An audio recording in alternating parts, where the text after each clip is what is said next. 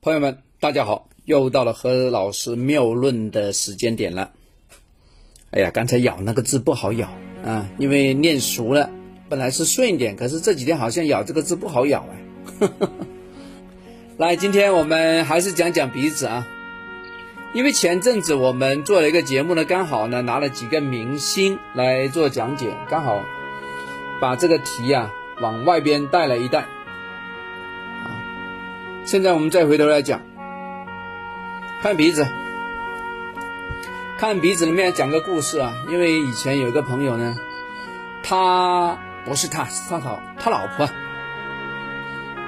他看完他的资料之后啊，弄完他的详批之后呢，想批批老婆的。可是他老婆呢，搞不清楚他的资料，为什么？因为他有六个，一二三四五六，有六个兄弟姊妹。他爸爸妈妈呢，根本就没有在床头那个红纸上啊记清楚究竟兄弟姊妹里面哪个是初几出生的，哪个是晚上，哪个是白天，搞不清楚啊，那怎么整啊？没得整嘛，是吧？我说好啊，我说你最了，最想知道什么？这财运哦，对不对？好看财运啊！我说你把那个照片给我看看吧。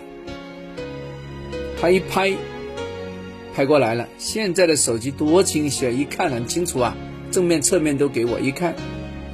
哎呀，我的天哪！这下子一看就看到了，那个鼻子的鼻头的中间这里啊，长了一个非常大的一个五子。哎，你说是黑痣吗？不是黑痣，也算是黑痣哦。啊，因为。上面就像那个火星撞地球一样啊，嘣一撞下去，它卧下去的，沉下去的，然后边上的稍稍有点像那个月亮这种环形山呢。可是那个黑字呢，刚好就在中间啊。哎，那这个好还是不好啊？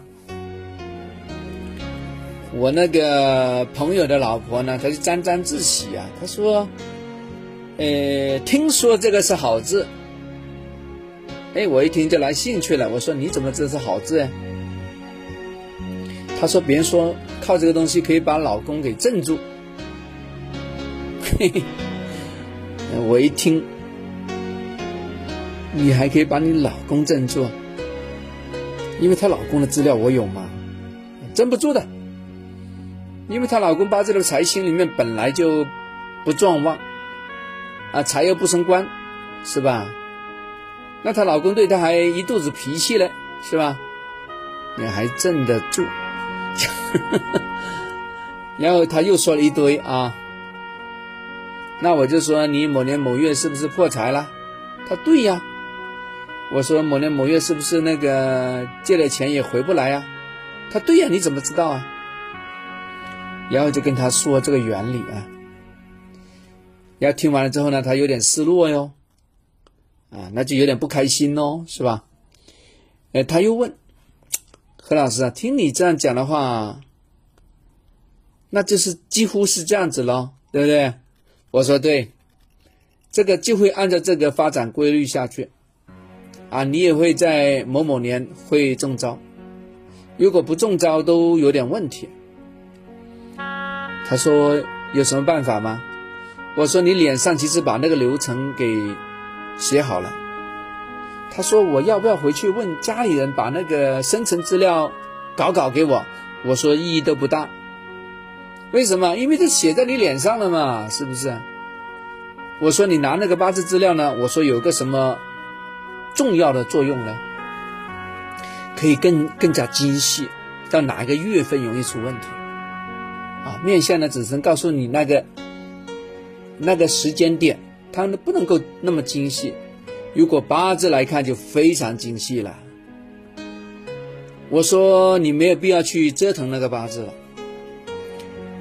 我说我看你好像不是太乐意接受这个 这个分析。如果我们又把那个月份又跟你说了，哇，你还睡得好吗？你还睡得安吗？啊，因为那个时间点很快要到了，是吧？他想想也是，我这样好不好？你反正大概也知道那个时间段有问题了，你就怎么样啊？小小心心啊，不要做大投资，也不要做担保啊，以免惹祸上身。我说这个还有积极意义，好不好？